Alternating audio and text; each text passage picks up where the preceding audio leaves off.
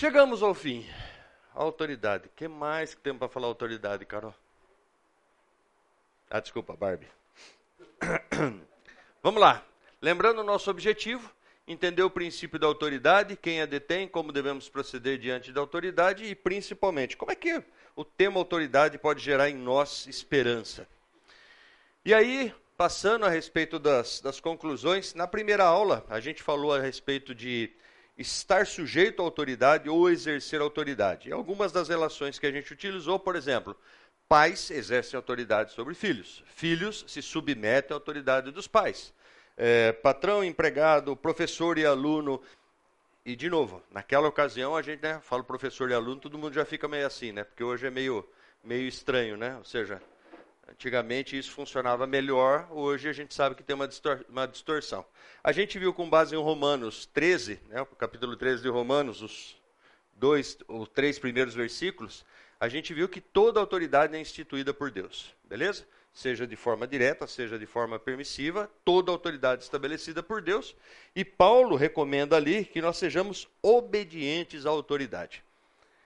É, nossa autoridade maior é a palavra, ou seja, é próprio Deus revelado na palavra. É, e quando é que a gente deve se submeter à palavra e não às leis humanas? Quando as leis humanas dizem o contrário da palavra de Deus. Nossa autoridade máxima, a palavra de Deus. Tudo bem? Então essa foi a aula 1. Aula 2, a gente falou que a autoridade em geral é conferida pela obediência, ou seja, e o que, que é obediência? Né? Ela pode ser espontânea e ela pode ser forçada. Por exemplo, a gente viu uma série de ditadores, né, em uma das, das outras aulas. Uh, a gente viu, inclusive, o experimento de Milgram. Não sei quantos lembram aqui do experimento de Milgram, que era baseado em dar choque no cidadão, dar choque no coleguinha. E, e ali ficou é, comprovado, e depois esse, esse experimento foi, foi refeito em 2005, e se comprovou que o ser humano, a título de obediência, não pensa no próximo. Desce, desce o choque no cidadão lá, beleza? É, em geral, a autoridade não é instituída pelo ou para o bem comum. A gente viu na história da humanidade uma série de cidadãos ali que, é, que se estabeleceram assim. Importante, tá? Esse item 2 aqui não é do ponto de vista espiritual. Do ponto de vista espiritual, vamos lembrar. Deus estabeleceu uma série de eventos na humanidade, beleza? Em que o povo veio a sofrer. E por que, que veio a sofrer? Por uma série de motivos, em especial a idolatria. Beleza?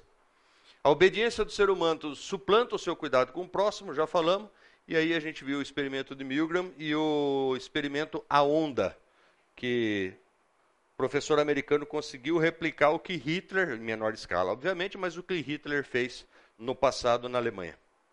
Tudo bem? Conclusão da aula 3. O Senhor é o detentor de toda autoridade, sabemos disso. É, tudo está submisso a ele, não há autoridade que não provenha, e a, e a aula 3, só para lembrar, tá? é a autoridade do Criador. É, não há autoridade que não provenha ou seja por ele permitida. Ele fará novas todas as coisas com sua autoridade e nós reinaremos com ele, aqueles que é, receberem a autoridade dele. Depois, na aula 4, a gente falou sobre é, como resgatar, ou seja, a autoridade é, de Adão, e aí a gente falou como resgatar né, a nossa autoridade, a semelhança de Deus. A forma de se fazer isso é através de Cristo, é através da entrega das nossas vidas ao Senhor, e nós usamos do nome dele, Cristo, inclusive quando a gente ora. Né? É, o próprio Jesus disse né, que a gente deve pedir em nome dele. Então, é, e o exercício da autoridade é mandatório para os redimidos. Um dos assuntos que a gente colocou aqui foi a autoridade do marido sobre a mulher Lembrando que isso não é machismo, isso não é qualquer ismo, beleza? É a forma como Deus organizou as coisas para que elas funcionem bem, ok? Estabeleceu o homem como autoridade, lembrando que antes de ser autoridade, ou a, legitimação da autoridade do homem, vem através do servir a Cristo. Ou seja, eu tenho uma vida diante de Deus, eu me torno sacerdote da minha família e eu exer, exercito a minha autoridade. Aula 5. Com a queda, Satanás se tornou síndico da terra, né? e a gente viu isso na tentação de Jesus, uh, e o próprio Jesus falando né, que o mundo jaz no maligno. Uh, ele não é inimigo de Deus, ao contrário do que muitos pensam, ele é inimigo do ser humano. Né? Deus está muito, mas muito acima para ter um inimigo. É, o poder do diabo é, é limitado e ele está sujeito a Deus. Ele não pode tocar nos santos, ou seja, ele não tem essa, essa, esse poder. É, e a sua condenação é líquida e certa. E ele também sabe disso. Na aula 6, é, a gente falou do poder de Cristo, ou seja, da autoridade de Cristo. Então, basicamente, o que a gente tentou fazer? Poder do Criador, poder de Adão, a, desculpa, autoridade do Criador, autoridade de Adão, autoridade de Satanás, autoridade de Cristo. Ok? Então, é, Jesus é exaltado, nome que está acima de sobre todo nome, ele é o centro de todas as coisas, ele é o Senhor do universo, não há qualquer um com autoridade maior que a de Cristo. E finalmente, na aula passada, né, nós vimos que nós, em nossa natureza pecaminosa, nós temos é, dificuldade de escolher e obedecer às autoridades. Beleza? O ser humano, com a queda, se tornou rebelde. Beleza? E a nossa primeira rebelião é exatamente contra o próprio Deus. Então, é, nós não queremos é, reconhecer a autoridade de Deus e obedecê-lo. Beleza? A gente fica procurando, e eu coloquei aqui, nosso coração escolhe para si autoridades. E aí a gente viu, né, os, como é que chama? Os influenciadores digitais, é, cantor, artista de televisão. Eu não sei se é verdade, eu escutei que uma moça no Rio de Janeiro morreu esperando o show da Taylor Swift. Ah, durante o show. Parece que ficou assim, não sei quantas horas lá, naquele calor agradável do Rio de Janeiro, né, Leonardo? Lá é bem fresquinho, a brisa assim legal, entendeu? E ficou esperando pelo show da ídolo dela, e aí morreu, não aguentou, morreu. Uma moça jovem. É, escolheu para si, escolheu um ídolo para si, escolheu a quem servir e se colocou numa, numa condição de sujeição à autoridade. E, finalmente, que nós temos que ter um coração transformado é, para ver a, da onde vem a real e única autoridade. Na aula passada, a gente abordou de maneira mais contundente a respeito de quando nós escolhemos para nós outra autoridade que não é Cristo, isso se chama idolatria. Ó, o Caleb estava aqui semana passada. Idolatria. O que, que significa isso? Eu escolho outro Senhor para mim. Beleza? E hoje a gente vai ver um pouquinho mais a esse respeito. É, se bem me lembro, não ficou nenhuma questão pendente da aula 7. Se ficou, por favor, me lembre. O Elcio está aí, pode responder. E hoje nós vamos para a aula 8. E qual é o nosso roteiro da aula 8? A gente vai falar sobre o coração humano, a gente vai falar sobre autoridade e idolatria, a gente vai falar sobre o que é a idolatria, apesar de a gente ter dado uma pincelada na aula passada, a gente vai dar uma aprofundada. É, a gente vai falar sobre o coração do cristão, ou seja, o que é um coração renovado, é, como combater a idolatria, obedecendo a verdadeira autoridade, ou seja, a autoridade de Cristo, e a autoridade enquanto gerador de esperança, que é um dos objetivos do nosso curso aqui. Certo? Certo. O Elcio fez um desafio domingo passado de eu fazer um PowerPoint menos escrito e com mais figuras. Então, quem não sabe, o Elcio é PhD em, em apresentações, gente. Beleza? Inclusive, ele dá aula disso, tá? Se precisar, ele ensina como é que você faz isso. Ele não me ensinou, ele só me desafiou, mas tudo bem, eu vou tentar. Oh. Ai. Bom, vamos lá. Começando, o que, que é esse cara aí? É, segundo Mateus 15, 19, nós temos o seguinte: Porque do coração procedem maus desígnios, homicídios, adultérios, prostituição, furtos, falsos testemunhos, blasfêmias. É, também Jeremias 17, 9 diz assim: Enganoso é o coração do homem, mais do que todas as coisas, e desesperadamente corrupto. Quem o conhecerá? Essa, essa figura fala a respeito de é, engano, ou seja, é, basicamente uma mentira que serve de cenoura, e cenoura no mundo corporativo é muito comum a gente falar isso, né? Ou seja, como é que o funcionário trabalha mais? Ah, põe uma cenoura na frente dele que ele vai correr atrás para comer a cebola. Ah, cenoura, cebola não, né? A cenoura e, e, ou seja, ele vai dar mais de si. Então, basicamente, essa, essa, esse, esse quadro expressa bem o que a gente tem hoje no mundo corporativo. Né? Cenouras fictícias que não existem, que são colocadas só para você correr atrás. Só que você vai correr atrás, você cai no precipício. Beleza? O que mais? Olhando aí para o nosso coração, né? Porque do coração procedem, então, maus desígnios. O que mais que procede? Deixa aberto lá, Mateus 15, 19. Homicídios. Ou seja, Homicídio começa no nosso coração.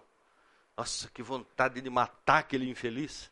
Ou seja, é aí que começa o, o, o problema. O que mais? Adultérios. O quê? Que susto. Ou seja, adultérios. que mais? Prostituição. que mais? Furtos. Falsos testemunhos. Bom, aqui essa figura, além, além disso, né, tem a. Né? Como? Figa. Não, mas a figa faz parte de um conjunto chamado. É isso que me deu branco. Superstição. Obrigado. que mais? Então a gente estava onde? Furtos, falsos testemunhos, blasfêmias.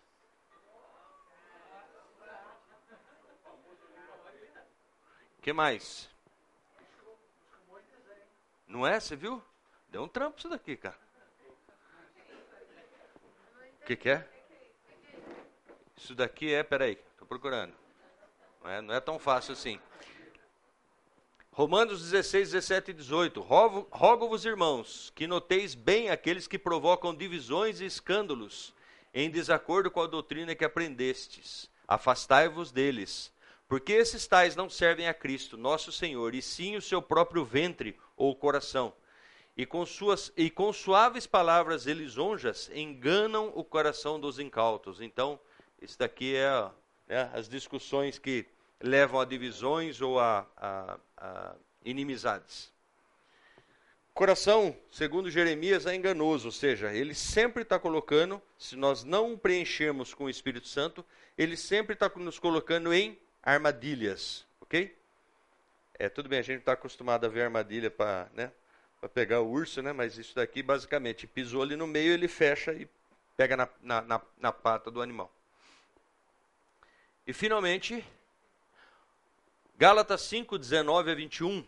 Ora, as obras da carne são conhecidas e são prostituição, impureza, lascívia, idolatria, feitiçarias, inimizades, porfias, ciúmes, iras, discórdias, dissensões, facções, invejas, bebedices, glutonarias e coisas semelhantes a estas, a respeito das quais eu vos declaro, como já outrora vos preveni, que não herdarão o reino de Deus o que tais coisas praticam. Ou seja, o que, que procede do nosso coração? E olhando para um coração como esse, Quais serão as autoridades que você. Oi, desculpa. Acho válido só lembrar que a ideia do coração aí não é sentimento, tá? não é essa emoção, oh. nada disso, é razão. Todos oh. esses pecados e ações que nós temos, fazemos isso pensando, atuando. Então não dá para desculpar que eu tive um sentimento, eu estava sentindo. Não, é razão. Coração aí é razão, não é sentimento.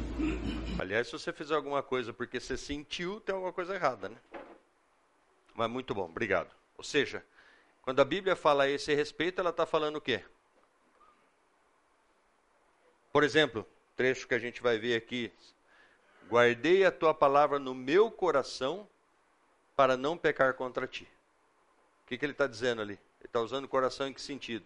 Você consegue pegar a Bíblia e né, inserir dentro do músculo cardíaco? Não. O que ele está dizendo é, você tem isso na tua mente, no teu coração, na tua vida, e o tempo todo você se lembra disso para não pecar. Então há um esforço aí consciente para que isso não aconteça. Obrigado, Elcio. Contexto aqui. Nosso coração é pecaminoso, é enganoso. A gente sempre está procurando alguma coisa que nos satisfaça, beleza? Ou satisfaça a nossa carne. E aí nós temos um problema. Por quê? A gente procura todo tipo de autoridade né, que nos agrada, que agrada o nosso coração, e não aquilo que agrada a Deus. Eu tenho visto e tenho acompanhado vários jovens é, da nossa igreja e fora da nossa igreja também. E uma das coisas que eu tenho notado é que é, os valores que eles têm é, hoje, e eu falo isso sempre, no, no, no, acho que boa parte do pessoal vai concordar comigo aqui. Antigamente você tinha alguma dificuldade para pecar. Hoje o assédio é tão grande, a carga, a pressão ou a opressão é tão grande que é impressionante, sabe? Às vezes eu fico pensando, falo, cara, é, graças a Deus que eu nasci há 50 anos atrás, porque era mais fácil a vida. Que hoje é impressionante o tanto de estímulo, o tanto de, de chamado, o tanto de apelo que você tem para o pecado. É impressionante. É 100% do tempo. Ah, você está dizendo que na sua época o diabo estava de folga. Não, não é isso que eu estou dizendo. Eu estou dizendo que era mais difícil. Eu dou um exemplo sempre, muito esdrúxulo, e as senhoritas presentes que me perdoem, é, mas na minha época, quando você queria ver pornografia, o que, que você tinha que fazer? Olha só que interessante, né? Parece a história de Davi. Primeiro você tinha que corromper o tiozinho da banca. Por quê? Porque você não tinha internet. Então, se você queria ver uma mulher nua, o que, que você tinha que fazer? Corromper o tiozinho da, da banca para ele vender uma revista de mulher nua para você. Era assim que você tinha acesso. Cara, hoje falar para você, zero esforço. Zero esforço. Está na sua mão. Entendeu? E se você bobear, e eu vejo isso constantemente, se você bobear, o que, que acontece? Você faz uma procura lá. Eu, eu gosto muito de ler artigo científico, porque primeiro porque é mais rápido do que você ler um livro inteiro, né? É, e não gosto de ler muita coisa de Google, dessas coisas, porque é difícil você acreditar, né? Por exemplo, quem viu passar o furacão que ia passar de ontem para hoje? Se passou aqui em Campinas, chegou em Paulínia ali fraquinho, beleza? Deu um vento ali, choveu 10 minutos, depois choveu mais 10 minutos hoje de manhã e só. Ventos de 100 km por hora, fecha os parques, fecha não sei o quê. Falei, caramba, não dá para acreditar nem na meteorologia mais, cara. Entendeu? Então, tem que ser muito criterioso naquilo que a gente lê, naquilo que a gente escuta, naquilo que a gente vê. Em suma. Oi, tá lembrando você falar assim do bombardeio, né? É, outro preparando um estudo na Bíblia online, no computador. Boa. Constantemente do lado ali. Aquela faixa. Aparecendo um monte de coisa, cara, É. pra te tirar do foco. É. né? Inclusive começa assim, primeiro com acessório de moto, é não sei o quê. Seu interesse. Aí, de repente começa a entrar uns negócios e fala assim, que isso? Estou estudando a Bíblia, gente. É isso? Você É isso. não estava bloqueando esse cara. É, muito, é muita imagem, muito, muito chamado. Eu, eu uso um bloqueador para navegador na internet, chama AD, AdBlock, AdBlock Plus, beleza? Que limita um pouco disso. E alguns sites você entra, ele vê que você tem um bloqueador e fala, só deixa você navegar se você desabilitar o bloqueador. Justamente por quê? Para ficar aparecendo coisa. Isso que o Meco falou é verdade, ou seja, você está estudando a Bíblia, a, a, a, faixa do lado ali, e óbvio, o cara que, que, produz ali, que faz aquela publicação, ele tem que monetizar de alguma forma. Então o que, que ele faz? Ele abre aquele espaço para propaganda. Que tipo de propaganda? Eles não filtram. Ele abre para é, é como se ele locasse aquele espaço e quem aluga aquele espaço pode fazer qualquer coisa. Então, eu ia falar exatamente disso. O exemplo: você está ali estudando a Bíblia, você está ali fazendo qualquer pesquisa, qualquer coisa, meu, aparece umas coisas que você fala, velho, mas de onde que vem isso, cara? Lembra que semana passada eu falei do, do, do YouTube? Você entra lá para ver um short. Quanto dura o short? 30 segundos. Você ficou quanto? Duas horas e meia vendo o short. Entendeu? E fica, porque, de novo, o algoritmo que está ali por trás, ele está tentando fazer o quê? Reter a sua atenção. Porque quem publica vídeo ganha em que sentido? Você tem que ficar um período mínimo de tempo olhando o vídeo do cara para o cara monetizar. Beleza? Então, qual é a ideia? Reter você. Tanto que às vezes você vai ver algum vídeo. Gente, isso me, isso me dá uma gastura. Você vai ver um vídeo lá. Outro dia foi ver um vídeo. Como trocar óleo da moto tal. Beleza, beleza. Quanto, quantos minutos tem o vídeo? 17. 17 minutos para trocar um óleo, cara. Três parafusos, depois um negocinho, põe o filtro, cinco minutos você faz isso. Mas é que o cara começa, olá meus amigos, tudo bem? Hoje estamos aqui para fazer a troca de óleo junto com o filtro para a moto tal. Beleza? Então, antes da gente começar, aperta o sininho, toca no... E o cara fica blá, blá, blá, blá, blá, blá, blá, blá, e você tentando, né? Vai, fião, né? Aí, mete lá na velocidade 2. Aí o cara põe uma propaganda, o cara não sei o quê. Dos 17 minutos, 14 ele gastou falando blá blá blá. Mas ele precisa daquele tempo porque se ele não tiver um determinado tempo, alguém assistindo, não monetiza. Nos três últimos minutos, bom, vai lá, solta os três parafusos com a chave e tal, troca o filtro, não sei o quê, põe o óleo ali, beleza? Beleza, acabou. Gente, revoltante, em suma. Estou com dificuldade nisso. Por isso que o short é bom. Estou né? brincando, short também não é bom. Eu tenho problema, eu me distraio, eu vou ver uma coisa e acabo, né? E assim é, página na internet, ou seja, o tempo todo a gente está sendo atraído para isso. É, e fato é, ontem até conversando com a Silvia, ela falou, não existe mais a chance de se viver sem isso. Não existe mais a chance de se viver sem um celular na mão. Não tem mais como. Por quê? Nós trabalhamos com essa ferramenta, beleza? Nós estudamos com essa ferramenta, nós nos comunicamos com essa ferramenta, que mais? Nós nos distraímos com essa ferramenta, paga conta, des, de, cara, é impressionante. Você sabe que esse negócio de usar o, o, o GPS, lógico, eu não estou falando, é uma coisa boa. Mas ao mesmo tempo, cara, isso cria uma dependência na gente absurda, absurda. Sabe, às vezes eu me pego, tipo assim, estava saindo para ir num lugar que eu já fui 432 vezes. Eu, eu, aí eu falo, nossa, o que, que eu estou fazendo, cara? Não, não vou. E faço isso na. Tudo bem, é, de vez em quando dá ruim, né? Mas em suma, o que, que eu tenho feito hoje com o GPS, especialmente, pra, eu vou muito para São Paulo. Eu saio de casa, eu coloco o GPS para ver qual, qual o roteiro que ele me manda. Porque às vezes tem um acidente, alguma coisa, ele evita você de, de colocar. É, então, assim, faço isso e depois eu vou pelo caminho que eu sei, justamente para forçar a cabeça a pensar, entendeu? Porque senão, você, cara, o tempo todo você vai. Um dia, se tiver sem GPS, acabar a bateria do celular, o que acontece? Onde é que eu moro? Onde é que eu moro? Não, e a gente acha que isso é brincadeira, mas para para pensar. Se alguém chegar e falar para você, qual é o seu número de telefone? Hum, peraí. Não sei o meu número, cara. Por quê? Porque está lá. Qual o número de não sei quem? Ah, peraí que eu preciso ver. A gente já depende da agenda nesse nível. Ou seja, nossa, nossa, nossa mente vai ficando o quê? Dependente da tecnologia. E sem ela a gente não faz mais nada. Não mais nada. Entendeu? Eu vejo hoje o pessoal né, é, saindo sem carteira, mas não sai sem celular. Por quê? Porque no celular tem a habilitação, cartão, tem tudo. Né? E agora já tem gente com relógio, né? O filtrinho que é chique ali, paga no relógio. Entendeu? Cara, velho. Entendeu? E, e é, outro dia eu vi um negócio, né, um comentário, não vou lembrar o autor, que falava assim: é, Você tem medo da inteligência artificial? O cara falou: Muito. Ele falou: Que medo que você tem? Ele falou: Da inteligência natural não existe mais. O que, que o cara estava falando? Ele falou: a gente depende tanto da tecnologia e a gente está fazendo tanta coisa na tecnologia, e eu vi inclusive que algumas universidades americanas estão aceitando trabalho escolar feito com IA. Você mete lá no chat GPT e basta você saber pedir, né? Que ele, que ele realmente faz. Outro dia eu estava fazendo um projeto e aí um, um amigo lá do trabalho falou: Cara, escrevi tudo na, no chat GPT.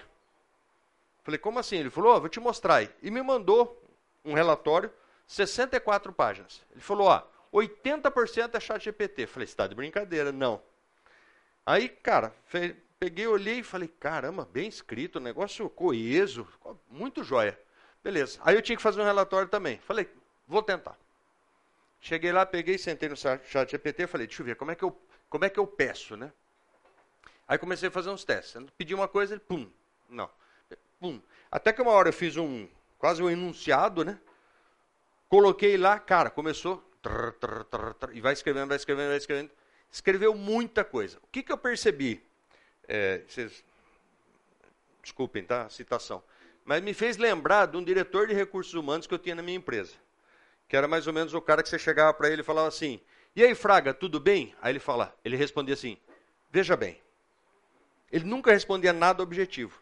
Então eu achei que o chat GPT respondeu nessa mesma direção, sabe? Começa com muito blá blá blá, blá blá blá, mas responde, responde coeso e dá para você usar aquilo.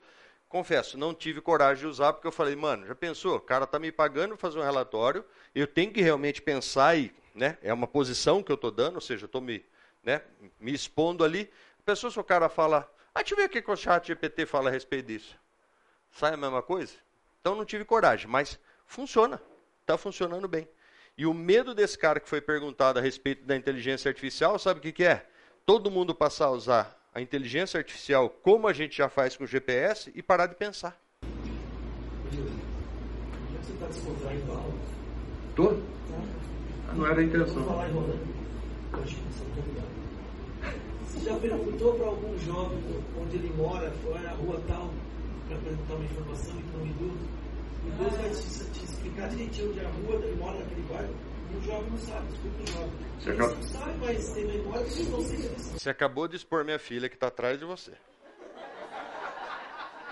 Eu não sei se foi maldade, o que, que foi? Não, ontem, aniversário da amiga. Saímos, tô, che... tô a duas quadras da quadra da amiga, ela fala assim para mim, mas é por aqui? Falei, mano, amiga é sua, cara, e eu tenho que saber o endereço. Duas quadras da casa da menina, ela, mas é por aqui? Já passou. Ah, é verdade, já passou, desculpa. Já passou? Falei, nossa, velho, olha que. Ah, tá. Borboletando, né? como eu falo. Bom, o que, que é importante de tudo isso, gente? O tempo todo a gente está sendo tentado. Nós nascemos com a natureza pecaminosa que nos envia ou nos empurra por pecado, beleza?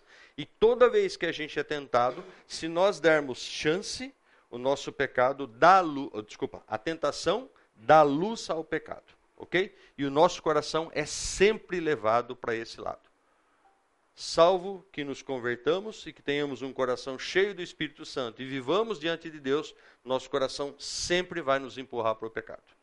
É, o Elcio falou uma coisa que é é racional, ou seja, ninguém peca sem querer. Ah, nossa, nem vi, pequei. Mentira, beleza? Você peca e você peca consciente. Você faz consciente, você escolhe. E o tema de autoridade está ligado justamente por isso. Quem que é autoridade na sua vida? É a palavra de Deus? É a Deus que você serve realmente? Ou você tem servido o seu próprio coração? Porque veja, muita gente acha que ídolo ou idolatria é externa. Entendeu? Não. Seu coração pode ser seu ídolo. Você pode defender o seu coração com unhas e dentes. E falando a respeito disso, a gente vai lembrar. Quem Eva resolveu reconhecer como autoridade? Deus? Não. Quem que é esse cara aqui? Eu mais velho? Parece não? Abraão. Quando ouviu o próprio coração e mentiu sobre Sara, a gente falou isso na aula passada. Moisés, quando quis começar a fazer as coisas do jeito dele, ao invés de buscar Deus para fazer. E o rei Asa, lembra que a gente falou? Deus deu um, a maior parte do reinado dele, um reinado de paz, sem grandes inimigos. E na primeira guerra, ou na primeira grande guerra que ele teve que enfrentar, ele tinha um exército diante dele que era o dobro do exército dele. E o que, que aconteceu? Ele buscou Deus e Deus falou para ele: Tranquilinho aí, vou resolver para você. E o exército dele correu atrás desse exército, que era o dobro, e matou na totalidade desses caras, inclusive entrando nas cidades desse, desse, desse povo que era agressor. Bom, mas. Sim, claro. Você falou uma frase, eu fiquei pensando nela, você falou, é, ninguém peca. Desculpa, peguei. Né? Sem querer. Sem querer. A pessoa escolhe. E às vezes reiteradamente ela escolhe. Reiteradamente ela fala, ah, mas Deus me perdoa todas as vezes. Sim. Há um conflito muito, muito grande com isso, porque às vezes as pessoas, assim, a gente faz uma confusão assim, olha, eu sou pecadora, minha natureza é pecar. Sim. Então é isso. Eu peco, eu peco, inclusive reiteradamente, porque minha natureza é pecadora. Daí, assim, ignora várias outras, outras, outras uh, uh, uh, referências onde diz, olha, todas as coisas se fizeram novas, as coisas eram ficaram para trás, porque está sempre com essa confusão, não sei se é uma confusão mental disso. Olha, eu sou pecador, então minha natureza é pecar, então por isso eu pequei. É, a irmã está a irmã, irmã tá sendo mais polida do que eu seria, né? É uma confusão mental. Para mim é sem Para mim é sem vergonha. Entendeu? Ah, desculpa, é. Tá vendo? Ele tá, ele tá na minha cola.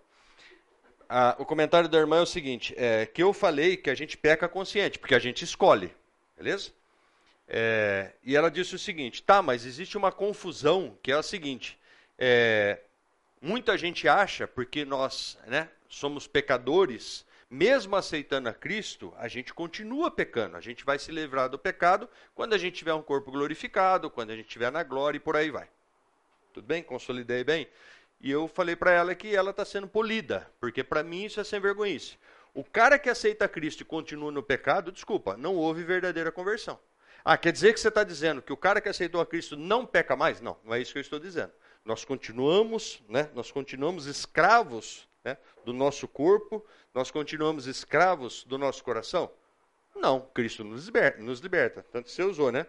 Para a liberdade que Cristo nos libertou, né? Ou seja, qual é a premissa disso? Nós temos uma nova vida, todas as coisas se fizeram novas. Você continua pecando? Você continua tendo uma vida constante de pecado? Não. Tanto que a gente fala, somos pecadores? Sim, mas redimidos. Ou seja, eu não pratico mais o pecado. Se eu cometo o pecado, isso é algo esporádico na minha vida. O cara que se converte, e, e, e desculpa, né? É, a palavra conversão já diz muita coisa, né? O cara se converteu, mas parece mola, né? Se converteu, mas volta na mesma coisa e continua tendo a mesma vida. Desculpa, não é conversão. Pode ser convencimento, pode ser. E esse é um perigo que a gente vive muito, é, especialmente no ambiente que nem da fonte. É muito fácil você ver gente convencida. É muito fácil. Por quê? Porque é agradável, os temas são legais, o povo é bonito, todo mundo é cheiroso. Quer dizer, tem umas exceções. Brincadeira. É, ou seja, é agradável você estar tá aqui. Entendeu? E muita gente, desculpa os jovens que estão aqui, é fácil você ir na onda dos seus pais. Por quê? Porque estão aqui todo domingo, traz você e não sei Mas quanto, quanto de você, ou quanto dentro de você realmente há mudança e você vive para Cristo? E veja, muita gente fala assim para mim: não, mas espera aí, eu faço a minha devocional todo dia. Faz no automático, velho. Isso é a coisa mais fácil do mundo para o ser humano. Ser humano, cara, vive de repetição. Você nem entendeu a sua devocional. Quantas vezes a gente sai do culto, o que, que você aprendeu hoje?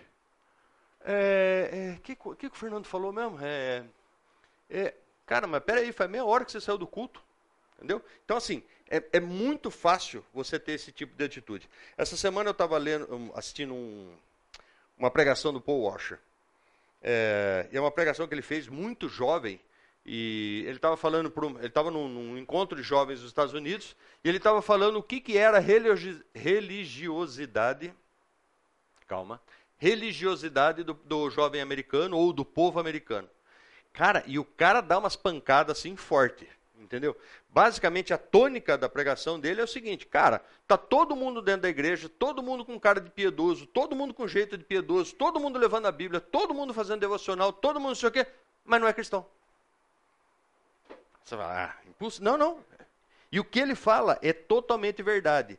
Nós, seres humanos, nos acostumamos em algumas posições, em algumas repetições, em algum modo de vida, beleza? que dá a impressão de que nós somos realmente cristãos. Dá a impressão, pô, esse cara é piedoso. Esse cara não sei o quê. Quando você vai ver a vida, o testemunho, né? E como é que chama o livro lá? Quem é você quando você está sozinho, né? Ou quando, quem, quem é você quando não tem ninguém vendo? Cara, é, é isso mesmo. Quem é você? O que, que, que, que tem dentro de você? Você está vivendo para Cristo realmente?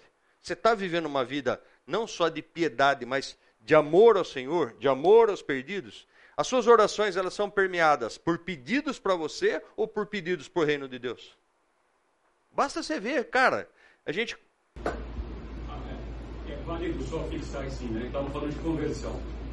Ao entregar a vida a Cristo, nós passamos a ter a oportunidade consciente de não pecar. Que antes era 100%.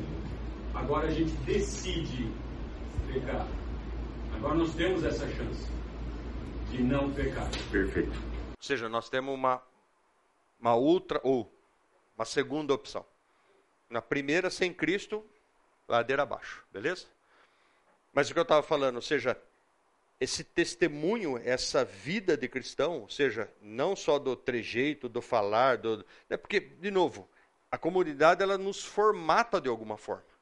E quando você olha, você está agindo como cristão, né? Você solta uma misericórdia no meio do dia, né? Quando você fica, em vez de você falar um palavrão, você fala uma misericórdia, né? Aí se alguém pergunta como é que você está, estou bem, graças a Deus, né? Você começa a ser moldado ali. A pergunta é: o quanto dentro de você mudou? O quanto você se afastou do pecado? O quanto você serve no reino? Também não estou falando de servir na igreja, tá? Servir na igreja também, é, isso é, esse, esse ativismo de servir na igreja, cara, é outra coisa fácil da gente entrar, fácil da gente viver, fácil, fácil. Porque quero fazer parte, quero estar junto, quero não sei o quê. Ou aquele grupo é bom. Eu vejo isso em vários ministérios que, que a gente participa. Pô, é legal estar junto, né? Ah, Ministério de Homens, oh, o staff vai estar junto, oh, vamos levar um salgadinho, alguma coisinha lá. É legal estar ali, entendeu? Mas quanto daquilo ali você está pensando? Como é que o meu papel aqui leva a gente a Cristo? Quanto do meu papel aqui está glorificando a Deus? A gente gosta muito do louvor, né? Falávamos isso ontem, inclusive. A gente gosta muito do louvor, tal, tá ali cantando, vibra e tem emoção e sentimento. Quanto daquilo ali você está falando, você está falando, está fazendo para glorificar Deus? Muitas vezes aquilo ali é só para você sentir emoção. É para você afagar, né? O ídolo que é o seu coração. Ah, eu gosto tanto quanto canta aquela música, sabe? Nossa, eu chego a me emocionar, eu ergo as mãos, eu me manifesto, sabe? Você está fazendo para você, querido. Quanto você está fazendo para Deus? Desculpa, Luciano? Não. Para dar um exemplo assim bem tosco gente murmura muito, né, em geral. Caramba. Calor aí que está esses dias. Você reclama que está calor. Aí Deus mandou calor, mas por que, que ele é tão, é tão bom o calor do mundo? Aí quando chove demais, que nem lá em Santa Catarina, quando a gente mora país da minha esposa, está chovendo demais. Quando está chovendo tanto, a gente tem esse, essa mania de murmurar, o exemplo sempre. de que a gente está sempre pecando, tentando se arrepender de reclamar que está chovendo calor. É difícil, realmente, como seres humanos, é. Se arrepender toda hora de tudo que a gente está pensando, né? Pensando e falando. Né? É, e, e essa, esse ciclo vicioso, qual é o grande problema dele? Ah, eu faço, eu tenho noção de que eu pequei e me arrependo. Beleza? De novo, de novo, de novo. Por repetição, uma hora isso é automático, ou seja, não há verdadeiro arrependimento. Não há verdadeiro arrependimento. Ah, Deus, desculpa, fiz de novo. Beleza? Você está só lamentando, cara. Você não está mudando. E fiz de novo. Ah, desculpa, Deus. Ah, o senhor sabe, né? Sabe o que, cara? Você não muda. Você não muda. Está cristalizado, entendeu? Aquilo ali passou a ser repetição e mera repetição. Não há conversão verdadeira, não há. É, o, o, o, Paul Washer, inclusive, nessa pregação, ele fala um negócio interessante. Ele fala. Obrigado, Du. Você fala. Calma. Ele fala um negócio interessante. Ele fala: Você tem que entregar a sua vida a Deus todo dia. Porque se um determinado dia você escolheu tudo menos Deus, o que, que significa? Você não está vivendo Deus, cara. Vamos lá, intervalo? Recapitulando, a gente falou rapidamente sobre alguns exemplos de idolatria, ou seja, da escolha de outras autoridades que não Deus por alguns personagens da Bíblia. E agora a gente vai pensar um pouquinho, o que é idolatria? Vamos lá. Você põe bem de primeira necessidade. Entendeu? Segundo Rodolfo, isso é um item. Isso é um item de primeira necessidade, isso não é um ídolo. É, põe coisas que você deseja além, coisas normais. Olha lá.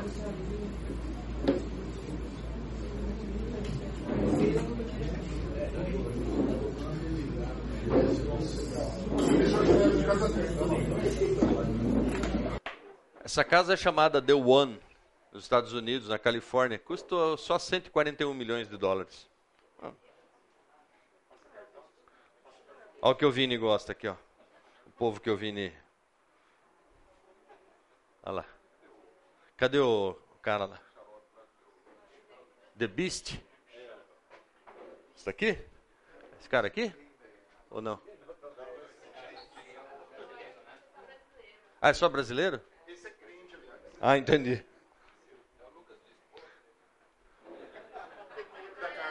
Ah, isso aqui?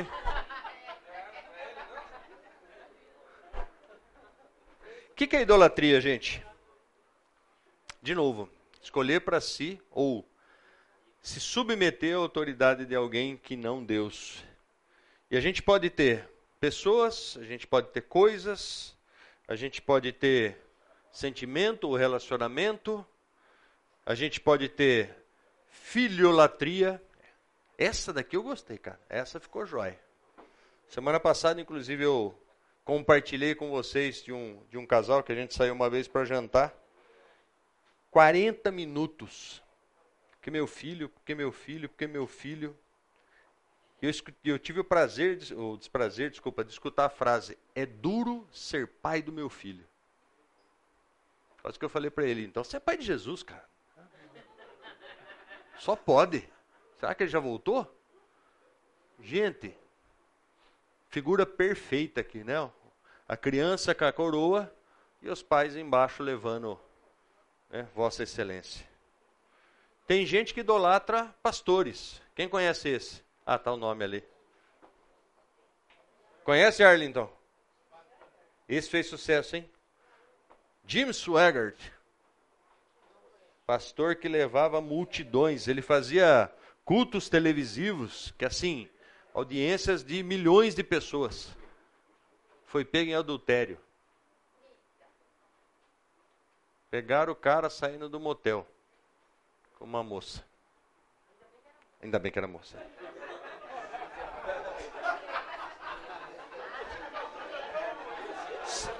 Você vê, isso, isso, isso, isso é enxergar o lado bom das coisas. Podia ser pior. Podia ser pior. É que foi nos anos 80. Fosse hoje, sai um carro cheio, sai um time de futebol dentro. O que, que é isso? Ó? A gente pode idolatrar sentimentos. A gente pode idolatrar todo tipo de coisas. Oi, Yuri, não, não é bem assim. É exatamente assim. A gente, no Ministério de Aconselhamento, a gente pega alguns casos que você fala, gente, não é possível.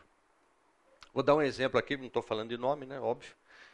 Mas a pessoa idolatra a derrota. Ah, está forçando a amizade. Não estou. Sabe aquela pessoa que você fala assim, querido, você ganhou uma passagem para Disney com tudo pago. Nossa, você sabe quanto tempo demora para ir para Disney? Sabe, não, não, não, comemora nada, nem aquilo que, é, que é vitória comemora. Por quê? Porque ama a derrota. Mas você fala, mas como alguém ama a derrota? Sabe por quê? Para ser vítima. Para ser vítima. Então, assim, se apega à derrota e tudo que você fala, não, eu, eu, eu não posso. Eu não consigo. Eu não sei. É só derrota. E a pessoa se esconde ali. E a gente tem uma métrica, ou a gente tem uma, uma técnica, na verdade, não uma métrica, para descobrir quando é ídolo. Qual é a sacada? Como é que você descobre se algo é, é, é, é ídolo para uma pessoa? Sabem ou não? Quem sabe? Como? Mais fácil que isso. Mais fácil que isso. Ataque o ídolo. Atacou o ídolo, vira um leão, velho. Entendeu? Vira um leão. Por quê? Não, to ó, não toque no meu ídolo. Não toque no meu ídolo. Então, você quer saber se aquilo virou idolatria? E muita gente acha que não. Não, eu. eu é que nem o, o, o, o alcoólatra, né? Eu bebo socialmente. Se eu quiser, eu paro a hora que eu quiser. Mas você bebe quando? Eu, todo dia. E quando você bebe? Até cair. É um cara social. Veja, normalmente, a pessoa que está em idolatria, ela não reconhece que aquilo é um ídolo para ela. E ela dá um monte de nome bonito. Não, é que eu amo demais. Eu gosto muito. Sabe, é, é não tem nada a ver. Deus é meu, é meu, é meu Senhor. Deus é, mas isso ou essa pessoa ou aquilo é, entendeu? Muito comum nos dias de hoje. Idolatrar trabalho. Cara, você vê que quando o cara fala do trabalho, ele muda, a fisionomia muda. Sabe, o cara fala com orgulho. É, a empresa que eu, que eu construí. Não, graças a mim ali no meu trabalho. E, cara, esquece absolutamente tudo para trabalhar. Gente, estou falando que é para virar vagabundo, que não é nada disso, beleza? Trabalho é importantíssimo. Mas não pode ser a sua razão de vida. Nossa razão de vida é Cristo. Nossa razão de vida é Deus. Beleza? Nossa razão. Quando você coloca outra coisa na frente disso, o que está acontecendo? E aí deixa eu fazer um, um esclarecimento. Uma vez, na faculdade teológica, eu tinha um professor lá bem conhecido, e ele chegou e começou a perguntar para todo mundo na sala: Carol, quem, qual é a prioridade da sua vida? Cara, você está dentro de uma faculdade teológica, o que, que você vai responder? Né? 99,999999, minha prioridade, a minha razão de vida é Deus. Aí ele, ele propôs a seguinte situação. Rodolfo, na verdade, as suas prioridades, elas não são determinadas numa linha contínua, onde você ranqueia quem está na frente ou quem está atrás. Por quê? Porque o sentimento do homem, na verdade, ele é como uma estrela. Beleza? Por exemplo, no lugar de esposa, quem é a pessoa mais importante na sua vida?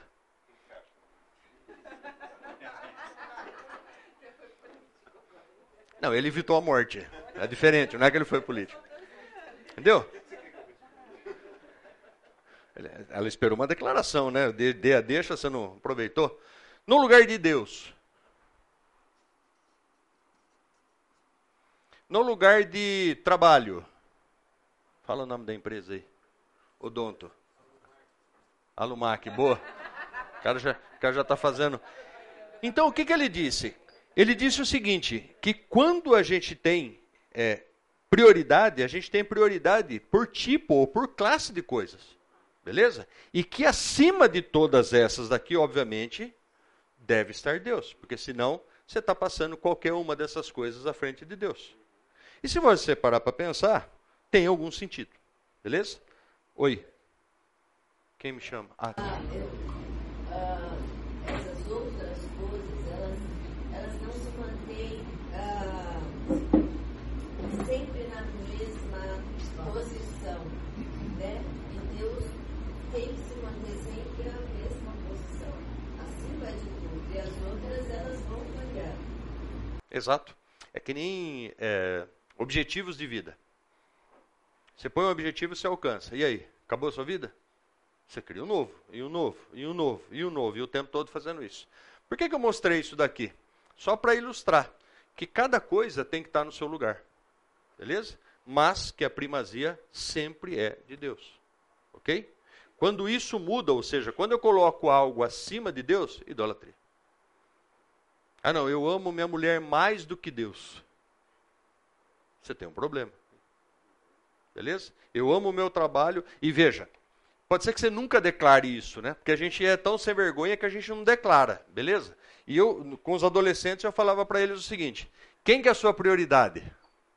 Adivinha? Que eles, todo mundo, né? Eu, eu, eu, eu. É Deus, tio. Beleza. Quanto tempo você, de, você, você gasta, você investe por dia lendo a Bíblia? 20 minutos. Quanto tempo por dia você joga videogame? 3 horas. A sua prioridade é Deus? Entendi.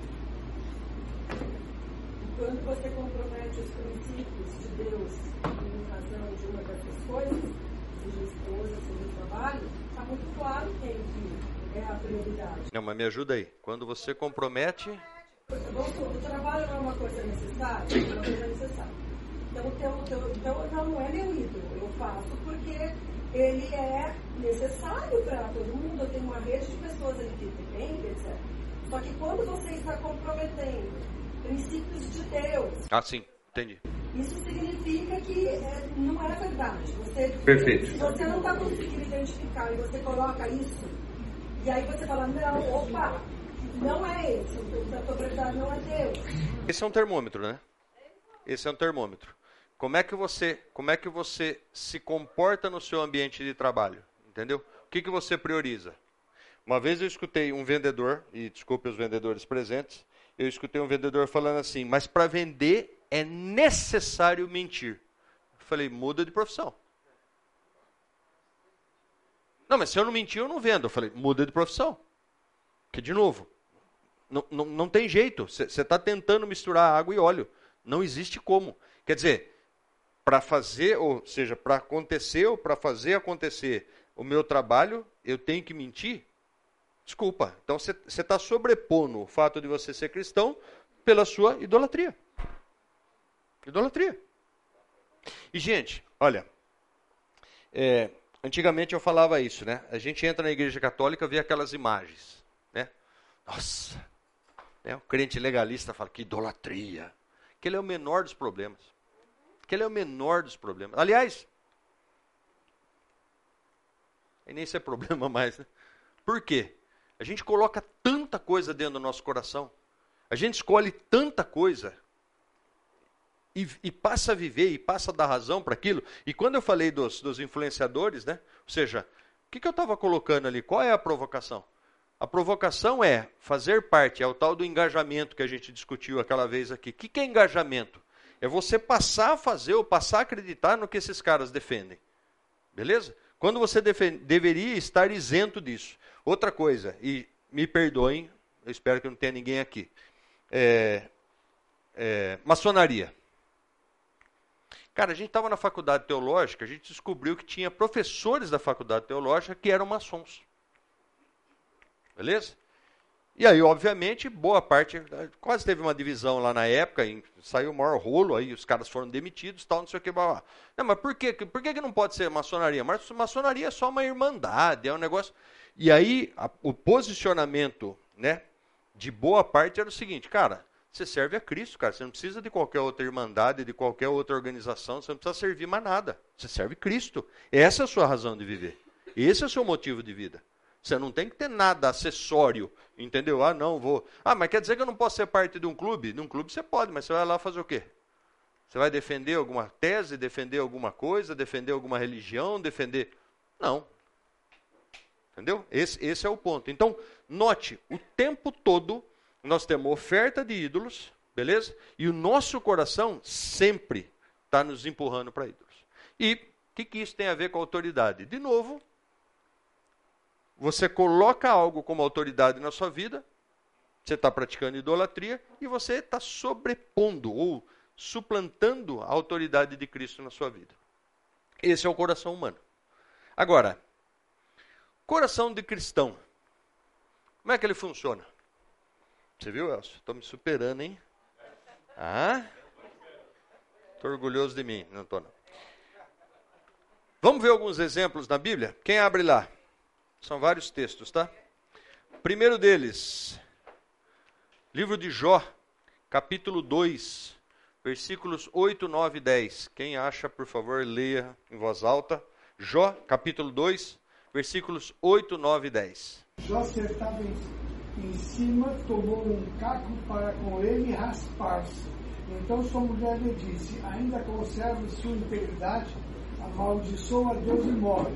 Mas ele lhe respondeu: Falas como qualquer doida. Temos eh, recebido o bem de Deus e não receberíamos também o mal. Em tudo isso não pecou Jó com os seus lábios. Olha que interessante. Jó numa situação lamentável, catando caco de telha para se coçar, tamanho eram as, as, as chagas, ou o incômodo daquelas chagas.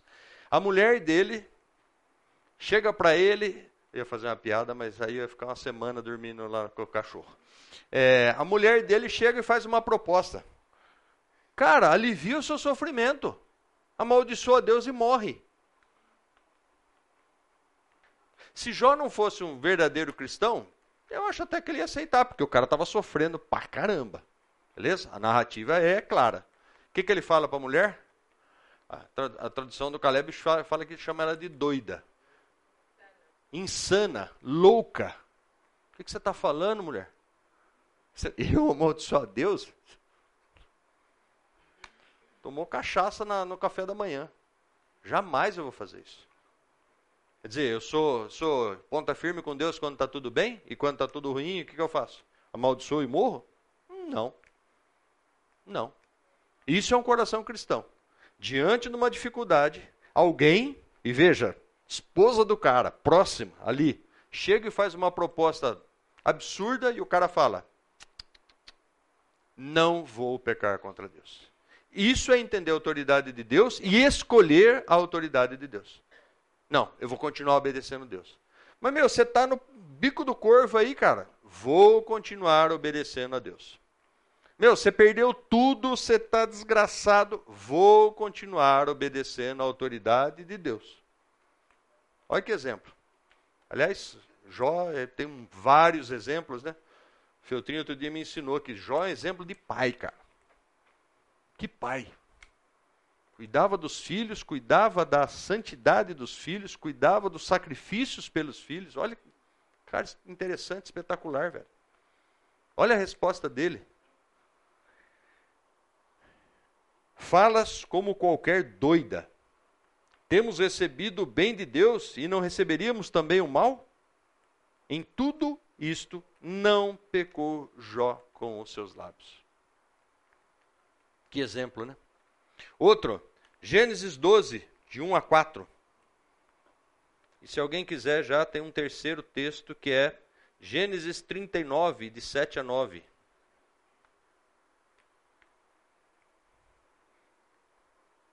Gênesis 12, quem vai? Então o Senhor disse a Abraão: sai da, tua, sai da sua terra, do meio dos seus parentes, da casa de seu pai. Vá para a terra que eu lhe mostrarei farei de você um grande povo e o abençoarei. Tornarei famoso o seu nome e você será uma bênção. Abençoarei os que o abençoarem e amaldiçoarei os que, os que o amaldiçoarem. Por meio de você todos os povos da terra serão abençoados. Partiu Abraão como ordenara o Senhor. E Ló foi com ele. Abraão tinha 75 anos quando saiu de Arã fico imaginando eu chegar para Silvia e falar assim: Deus mandou a gente sair daqui e ir para outro lugar. E ela fala assim para mim: Que lugar? E eu falar para ela: Não sei. Interdição judicial. O cidadão ficou louco. Você não sabe nem o nome do lugar? Não. Mas Deus mandou a gente sair. Mas mapa tem? Não. GPS? Tão pouco. Hã? Sem, não, desculpa, nem o nome do lugar tinha. E o cara vai. E o cara vai. Depois a gente vai ver no Novo Testamento que ele é chamado de amigo de Deus. Parou para pensar nisso? Ah, Yuri, naquela época era diferente. Desculpa, relacionamento matrimonial não era muito diferente, não. Imagina chegar, estou saindo daqui. Junta as coisas que nós vamos mudar. Para onde? Não sei ainda. Olha lá. Em, dois, em 2008 eu falei para ela que a gente ia mudar. Ela falou, pode ir. Recebeu uma proposta de trabalho, ela falou, pode ir. Eu falei, não, como, como assim pode ir? Não, pode ir. Eu falei, não, querida, nós vamos juntos. Não, não vamos. E não fomos, né? Lógico. Sou nem besta. Gênesis 39. Hã? Exato. Gênesis 39, de 7 a 9. Você vê, a gente aprende jovem isso. Quem lê? Gênesis 39, versículos 7, 8 e 9. E depois de certo tempo, a mulher do seu senhor começou a cobiçá-lo e o convidou: Venha deitar-se comigo. Mas ele se recusou e disse: Meu senhor não se preocupa com coisa alguma de sua casa. Em tudo o que tem deixou os meus cuidados. Ninguém nesta casa está acima de mim ele nada me negou, a não ser a senhora, porque é mulher dele. Como poderia eu então cometer algo tão perverso e pecar contra Deus? Última frase. Como poderia eu cometer algo tão perverso e pecar contra Deus? Coração do cristão. José. Potifar ia ficar sabendo? Provavelmente não. Tinha mais alguém na casa? Não. Tranquilo, né? Vai aí, cara, vamos ali deitar, tranquilo. O que o cara fala? Não posso pecar contra esse cara, contra esse ser humano que nem cristão é, mas é o meu Senhor, que confiou em mim. Mas principalmente, cometeria eu esse mal diante de Deus? Reconhecendo a autoridade de Deus, José fala: Não vou pecar. Mesmo exemplo de Jó. Mesmo exemplo de Abraão. Vou respeitar a autoridade do meu Deus. Não vou pecar. Você vai passar dois anos na cadeia, não tem problema. Não vou pecar contra meu Deus. E a gente sabe do desfecho. Né? Mulher foi lá, acusou ele injustamente e ele ficou preso um bom período de tempo ali, certo? E depois Deus o exaltou, como a gente sabe. Outro cara bastante interessante para mim, Josué 24, 15. Vou ler aqui, tá? Josué, no meio do povo, ingrato e pecador. Porém, se vos parece mal servir ao Senhor, escolhei hoje a quem sirvais. Se aos deuses a quem serviram vossos pais que estavam além do Eufrates, ou aos deuses dos amorreus em cuja terra habitais. Eu e a minha casa serviremos ao Senhor. Vocês querem servir aos outros deuses? Sejam felizes aí. Eu vou servir aquele que tem autoridade, ou o único que tem autoridade. Josué se posicionando na frente de todo o povo. Já velhinho, coisa e tal, vida. Outro, conhece? Sadraque, Mesaque e Abidinego.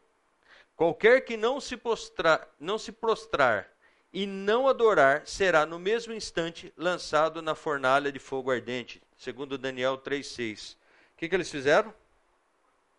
Não. Fornalha, vai virar churrasco. Não vamos. Certeza? Certeza. Pega os caras, esquenta sete vezes mais aí o que, que já esquentava, a ponto dos, dos próprios guardas chegarem perto, e não dá para chegar perto de tão quente. Lança os caras. Autoridade de quem? Do rei? Não. Autoridade de Deus. O nosso Deus vai cuidar da gente dentro da fornalha. Esse é o coração do cristão. Diante de qualquer circunstância, você opta por quem? Por quem detém verdadeira autoridade.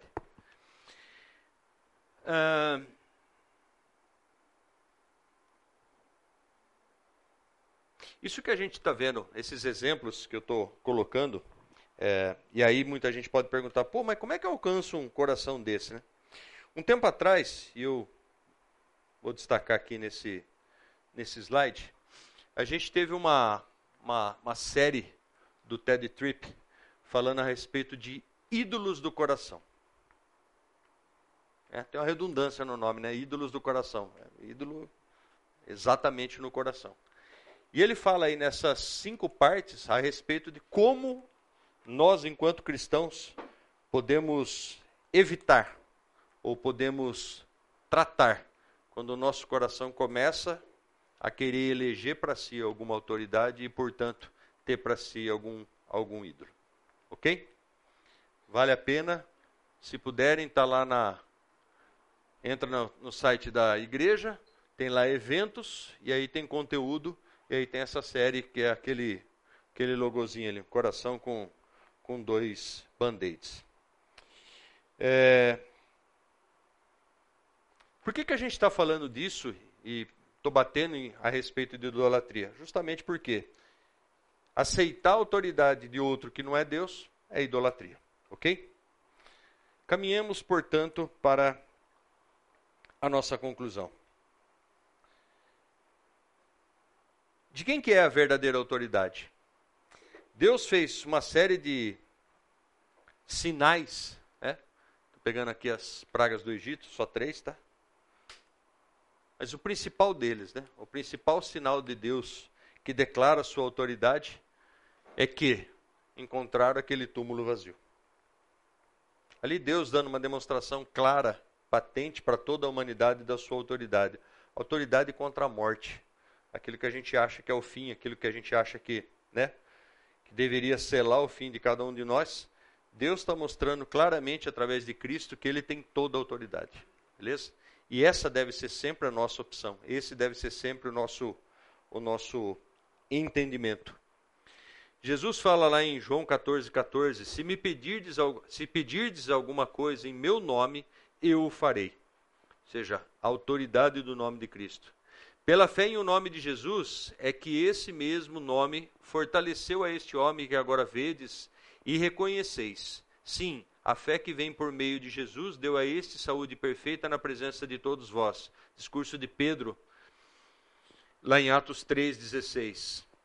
É, então ele me disse: Vê, não faças isso, eu sou o conservo teu, dos teus irmãos os profetas e dos que guardam as palavras desse livro. Adora a Deus. Apocalipse 22, 9. João vê um anjo se aproximando, o que, que ele faz? Ele se abaixa e o anjo fala: Não, não, não, não, não, eu não, cara. Eu não, cara. Adora a Deus. Eu sou, estou na mesma que na mesma que a tua. 2 Timóteo 3, 16 e 17. Toda escritura é inspirada por Deus e útil para ensino, para repreensão, para correção, para educação na justiça, a fim de que o homem de Deus seja perfeito e perfeitamente habilitado em toda boa obra. A palavra de Deus deve ser presença constante nas nossas vidas. Assim como nós comemos o alimento físico, nós temos que nos alimentar da palavra. E muita gente fala, ah, eu já li a, Bíblia três vezes, a Bíblia completa três vezes. Querido, não é questão de quantidade, é qualidade. Às vezes um versículo por dia refletir a respeito daquilo é tornar o seu coração menos rebelde, é, é, é, tornar o seu coração sujeito e submisso à autoridade de Deus. Bom, e como é que a autoridade de Deus gera para nós a, a, a, esperança, né? Ou seja, sabendo que Deus tem toda a autoridade e que a Ele nós devemos é, é servir, a gente tem alguns textos, como Romanos 8, 1 e 2, que diz assim: livres. Ah, agora, pois, já nenhuma condenação há para os que estão em Cristo Jesus. Porque a lei do Espírito da vida, em Cristo Jesus, ou seja, na autoridade de Cristo, te livrou da lei do pecado e da morte. Somos salvos. Estamos salvos. João 4,4 Filhinhos, vós sois de Deus e tendes vencido os falsos profetas porque maior é aquele que está em vós do que aquele que está no mundo. Vê quantas coisas. Oh, desculpa. Desculpa. Maior é que, que aquele que está em nós do que aquele que está no mundo. Ou seja, a gente tem a promessa de que nenhuma tentação vai ser superior àquilo que a gente pode suportar. E se a gente se põe debaixo da autoridade de Cristo, nada pode nos derrubar, nada pode nos, nos vencer. Nossa, estou falando, parece teologia da prosperidade, né? Não é isso, tá, gente? No mundo tereis aflições, isso é fato, mas eu estou dizendo, coração diante de Deus, mesmo na condição de Jó, tendo perdido tudo, inclusive a saúde, firme. Sigamos firme. A nossa, a nossa pretensão é sempre ter uma boa vida aqui na terra, certo? Certo ou não? Você quer ter uma vida abastada, você quer poder viajar, você quer poder ter um carro bom, uma casa boa, tal. A gente cria isso, né? Ou seja, nossa cultura impele a gente a querer isso, beleza? Só que a gente tem que lembrar que a nossa esperança, né, o nosso galardão está lá. Beleza? A gente não deve trabalhar absolutamente com os olhos aqui. Toda vez que a gente coloca o olho aqui, toda vez que a gente coloca o olho na, na, na, nossa própria pessoa, e é incrível isso, eu posso falar da minha vida. Toda vez que eu presto muita atenção em mim, eu tenho problemas. Eu encontro problemas. E toda vez que a minha atenção está em outras pessoas, ou no sentido de ajudar outras pessoas, a minha vida melhora imensamente. É, in, é impressionante isso. Impressionante isso. Outra coisa, toda vez que você trabalha por um objetivo terreno, você tem problemas. Toda vez que você trabalha com a perspectiva de que o que você está fazendo é para o reino, é para Deus, cara, é prazeroso. Como funciona bem. Vamos lá. Conclusões, porque faltam 10 minutos. É, compreendendo o princípio da autoridade, é, ou compreender, desculpa, o princípio da autoridade, nos leva a compreender que o pecado é a nossa submissão a outra autoridade que não a de Cristo. Nós somos libertos do pecado, por isso nós temos paz com Deus, segundo Romanos 5:1. Primeira conclusão, então, submissão ao pecado é entender e nos submeter à autoridade de outro que não de Cristo. E nós somos libertos do pecado por Cristo, portanto, nossa autoridade deve ser Cristo. A Bíblia nos assegura que toda autoridade foi dada a Cristo, portanto, se somos servos dele, como, como ele viveremos a eternidade. Essa é a autoridade que nos foi dada na nossa conversão, segundo João 1,12. Quem abre aí, por favor? Romanos 5,1, João 1,12 e Apocalipse 26. Aliás, não é 26, tá? É 20, versículo 6. Romanos 5. Tendo sido, pois, justificados pela fé, temos paz com Deus por nosso Senhor Jesus Cristo. Você ouviu, Elcio? Não. Tendo sido, pois, justificados pela fé, temos paz com Deus por nosso Senhor Jesus Cristo. Ou seja, fomos justificados com Deus através do sacrifício de Cristo. João 1,12. Todos quantos receberam, deu-lhes o poder de serem feitos filhos de Deus, a saber, a saber os que creem no seu nome. Ou seja, somos filhos. Beleza? Deus tem autoridade sobre nós como Criador, como Salvador e finalmente como Pai. Olha que interessante. Apocalipse 26. Felizes e santos os que participam da primeira ressurreição. A segunda morte não tem poder sobre eles. Serão sacerdotes de Deus e de Cristo e reinarão com ele durante mil anos. E reinarão com ele. Olha que coisa espetacular. Nós reinaremos com Cristo, novos céus e nova terra. Essa é a autoridade do Senhor. E é a ela que nós nos devemos submeter. Queridos, não sei se vocês responderam à avaliação. Se não, nós temos sete minutos.